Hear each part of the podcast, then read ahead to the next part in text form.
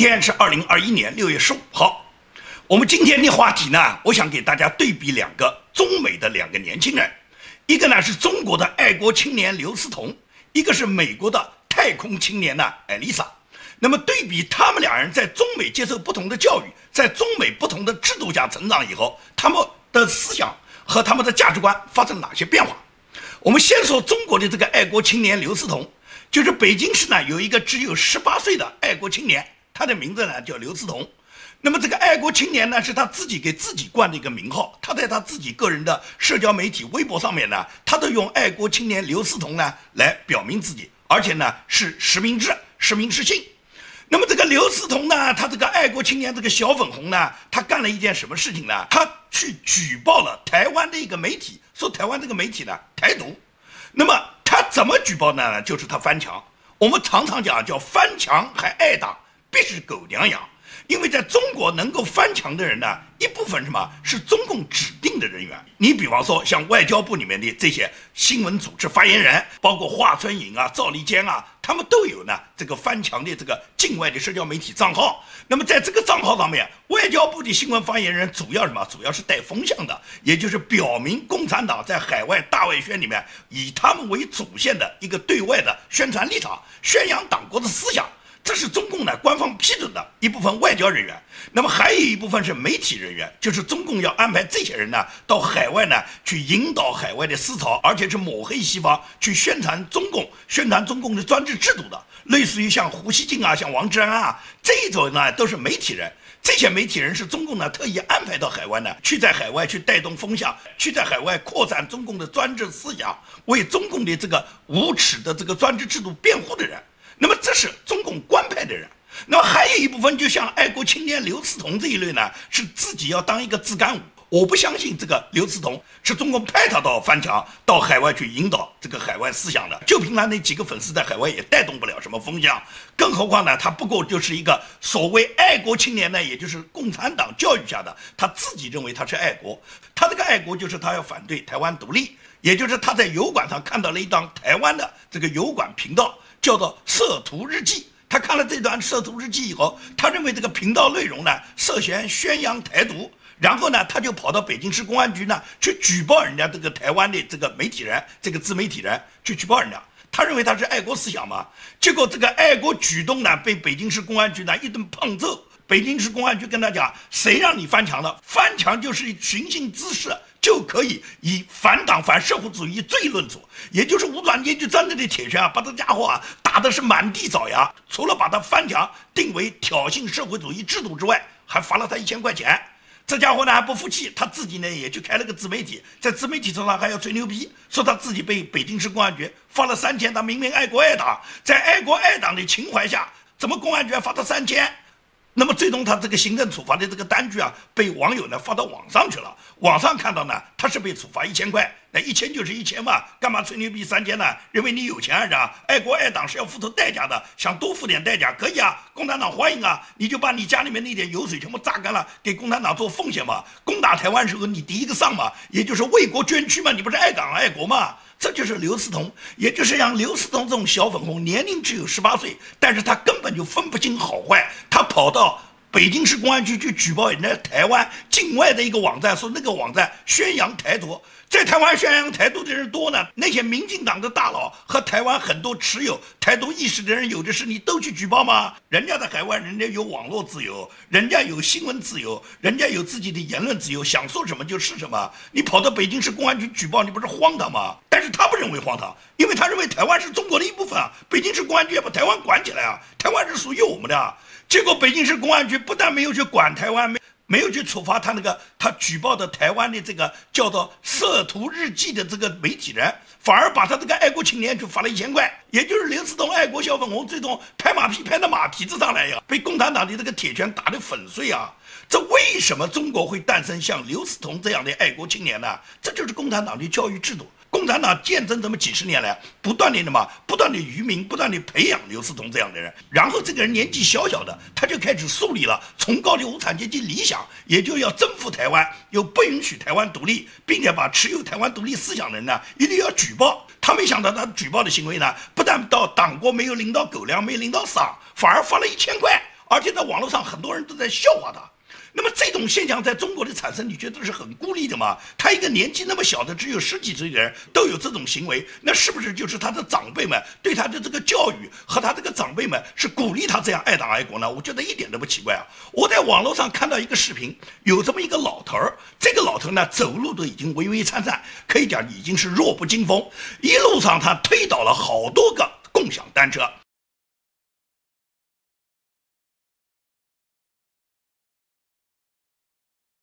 也就是这个老头儿始终不忘初心啊，总要干一点力所能及的坏事。为什么中国像这种连自己喘气都困难、走路都微微颤颤的人，还要去做点坏事呢？因为他们的这个初心呢，就是共产党教育他们的，也就是你要呢作恶，你只有作恶呢，你心里面才能得到安慰，才能得到快活。也就是这个刘思彤只有十八岁。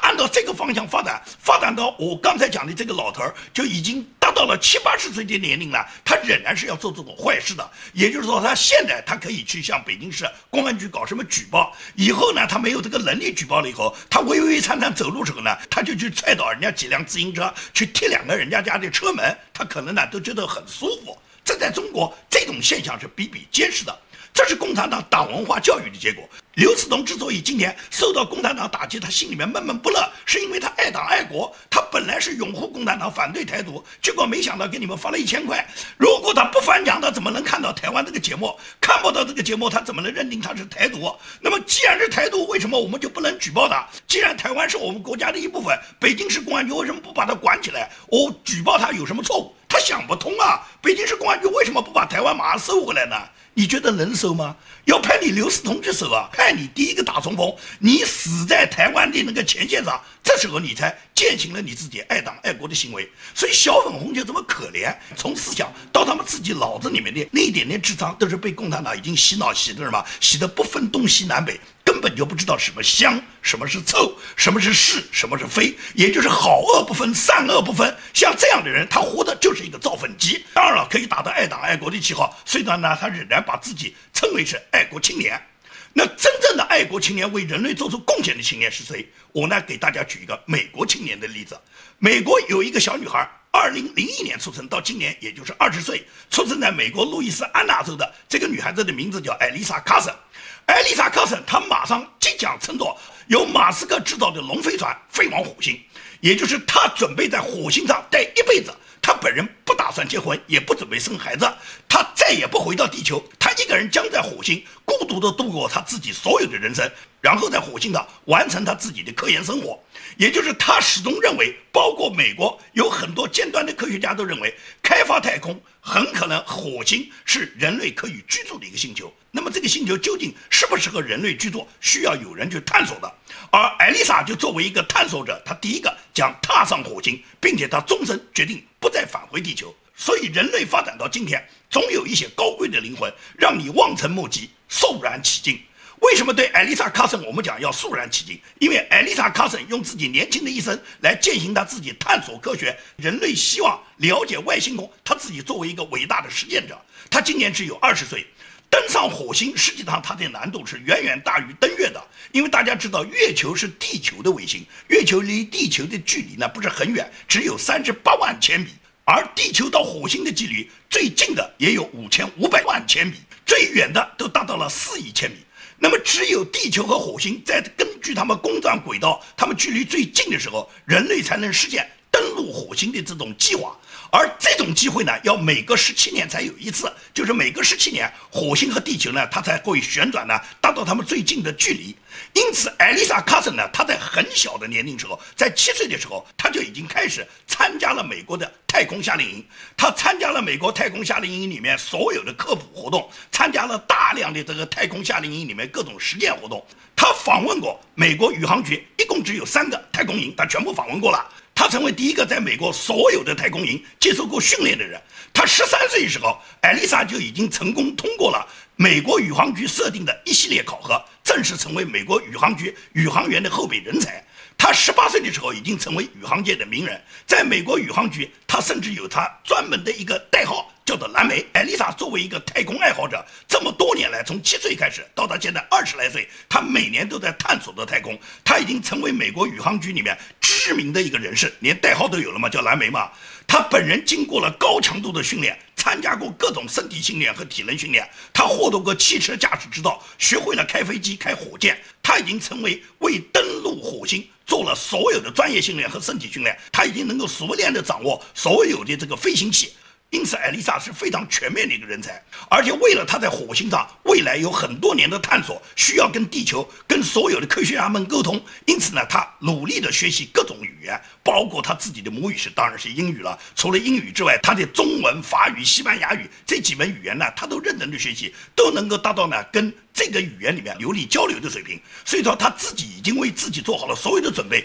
为自己将来承担美国宇航局国际合作的任务呢，他已经做了精心的准备。他今年只有二十岁，所以你对比艾丽莎这个为科学献身、献出自己一生所有生命的时光，都用来探索科研、探索科技，永远不回到地球的这种精神，你觉得中国这个小粉红刘思彤跟人家艾丽莎他们怎么去比呢？这就是中美之间的差距嘛？这就是中美教育制度的差距，这就是中美年轻人他们在不同制度下，他们追求的远大理想不同的差距。一个是要当共产党的狗，去领狗粮没领到，还被共产党打得满地找牙，还发了钱，然后他还愤愤不平，认为党国拒绝了他的爱心。一个是为了探索科研、探索太空，终身决定把自己的青春和生命全部交给人类科技。把自己所有的这个精力，把自己所有探索太空的这个能力和自己学习的这种方向，跟人类探索太空紧密结合，为人类有可能登入火星星球，然后呢做出自己特殊的贡献。也就是他自己很自豪啊，他说我在火星上面会在火星上面给大家建立火星的根据地。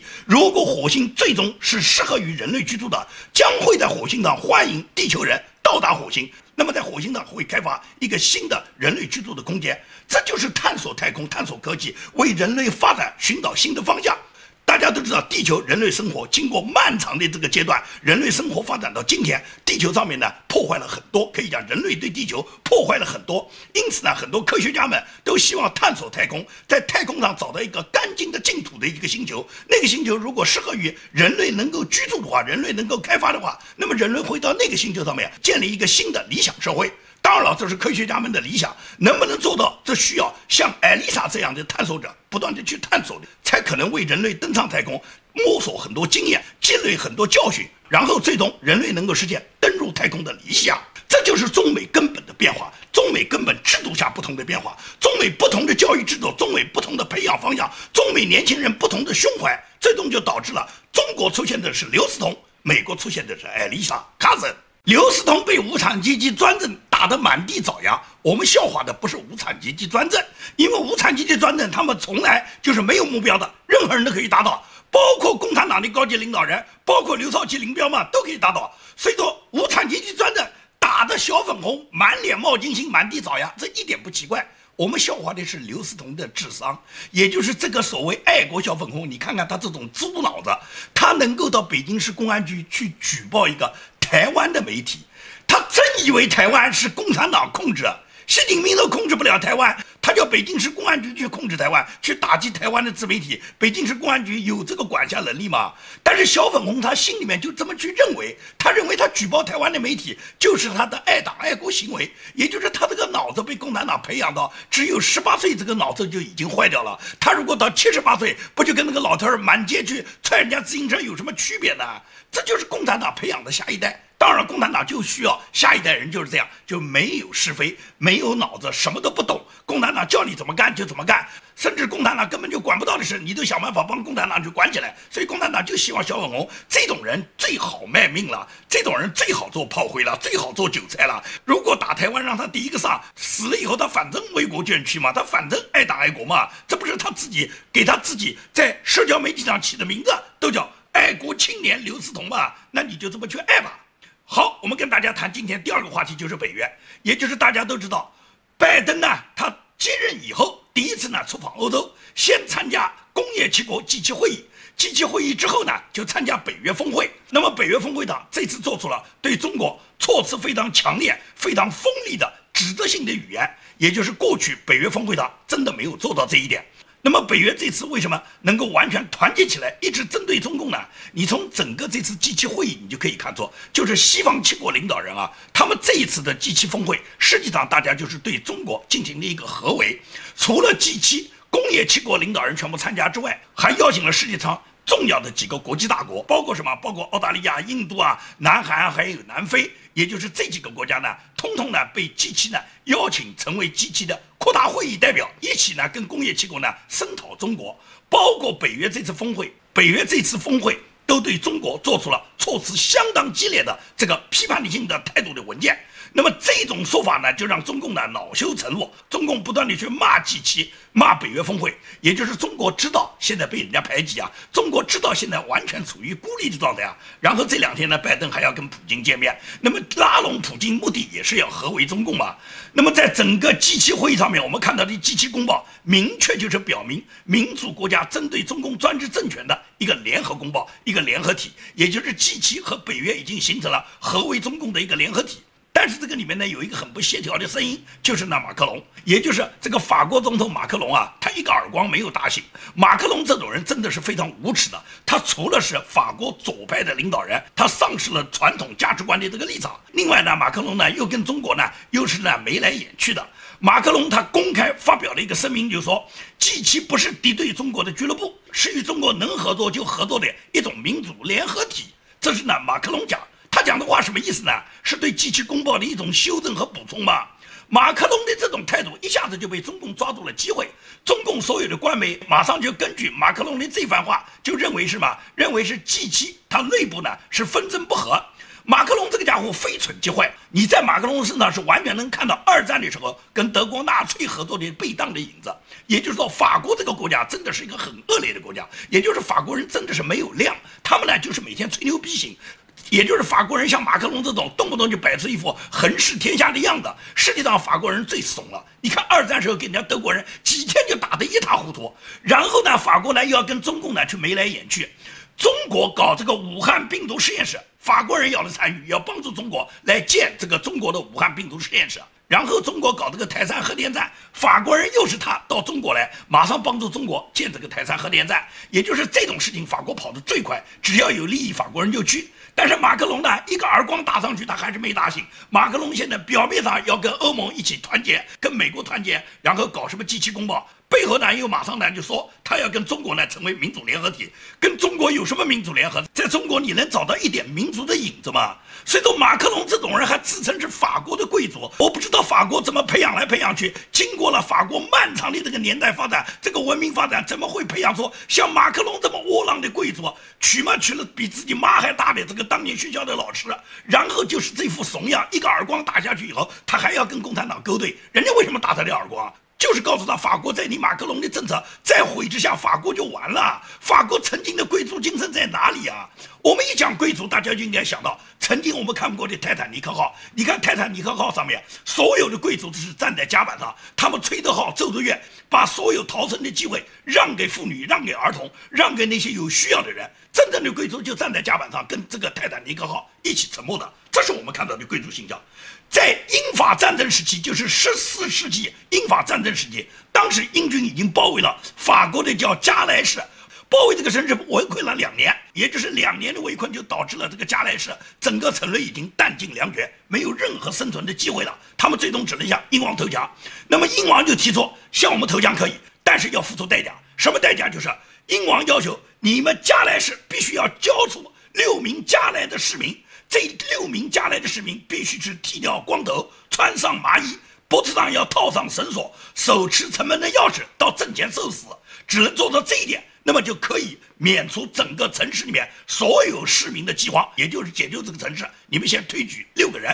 那么这个话一讲以后，加莱城里面的富翁一个个争先报名。加莱城里面的首富第一个就开始剃光头，戴麻衣，把绳索套在脖子上。另外几个城市里面当地的贵族和富豪，他们都争先报名。最终出来受死的这六个人，都是这个加莱城里面最有名的家族、最有名的绅士，也是最有名的贵族。他们都为了全城市民的安危，他们自己自愿送死。这才是贵族啊！这就跟我刚才讲的这个。一直把一生都交给太空、交给人类科技事业的艾瑞莎一样，只有这样的人才能称之为贵族啊！那马克龙是什么贵族啊？像马克龙这样的人，如果法国培养的都是马克龙这样的人，那么法国离死亡是不会太远的。现在的法国已经给马克龙这样的左派已经糟蹋到什么程度啊？大量的中东难民都是默克尔、马克龙把他引进的，引进到法国以后，在法国烧杀抢掠，不知道干了多少坏事。多少正义的法国人已经被他们杀掉？在这种情况下，我不知道马克龙他在做什么，还去跟共产党去合作？他是嫌法国烂的不够快？法国是不是也打算像黑名贵一样，像美国的黑名贵一样，把法国就烂下去啊？美国的黑名贵大家都已经知道。因为民主党的不断的推崇，尤其是在我们加州嘛，贺锦丽就来自加州嘛，贺锦丽在加州时候就通过了加州的那个九百五十美元以下不起诉的法案嘛，所以说黑人就在加州可以公然犯罪的。我在网络上就看到一个视频，这个视频里面就明确看到黑人公开的就在加州那个很大的超市里面去拿他想拿的东西，而且堂而皇之骑着自行车冲到这个超市里面的，在超市里面拿个大的黑袋子，把所有他要装的东西装到袋子里面，骑着。自行车扬长而去。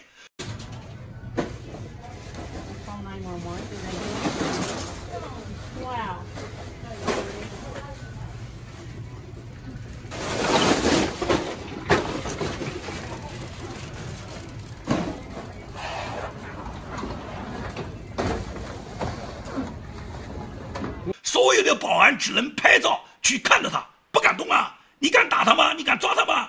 你抓他是你犯法，他没有犯法。你打他，你打他，你不一定打得过他，而你打他，百分之百是你坐牢。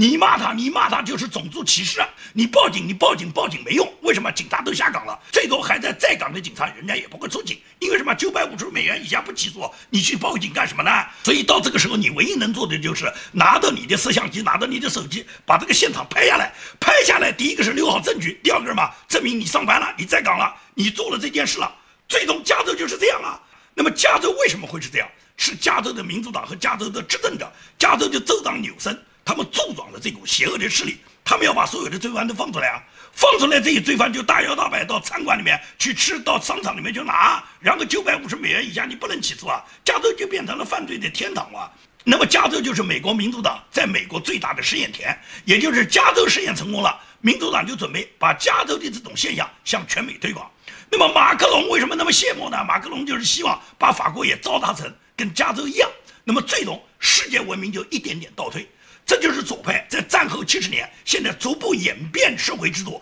演变国际文明、演变世界人类曾经走过的光明的文明方向。所以这种情况下，只要你有正义感的，你只要有基本判断力的，你就知道加州的这种现象绝对不是人类希望发展的方向。你绝对不会希望所有的罪犯都放出来，所有的罪犯都可以到你所在的城市任意抢拿烧。如果你觉得这种现象你可以容忍。那么有一天，他们到你家，在你家里面抢大骚，你也应该觉得心安理得，因为什么？你支持这种现象，所以你支持这种现象，你才会支持民主党支持拜登当政。而拜登当政的结果就是，像加州的这种黑人到超市里面公开抢拿的现象是不会杜绝的。所以说，挽救美国就是靠川普宣传的买港，川普宣传的制造美国再次伟大，川普宣传的回归美国的价值观，这是我们每一个正常有思维的人都能认识到的人类发展的方向。好，今天的节目就跟大家做到这里，谢谢大家。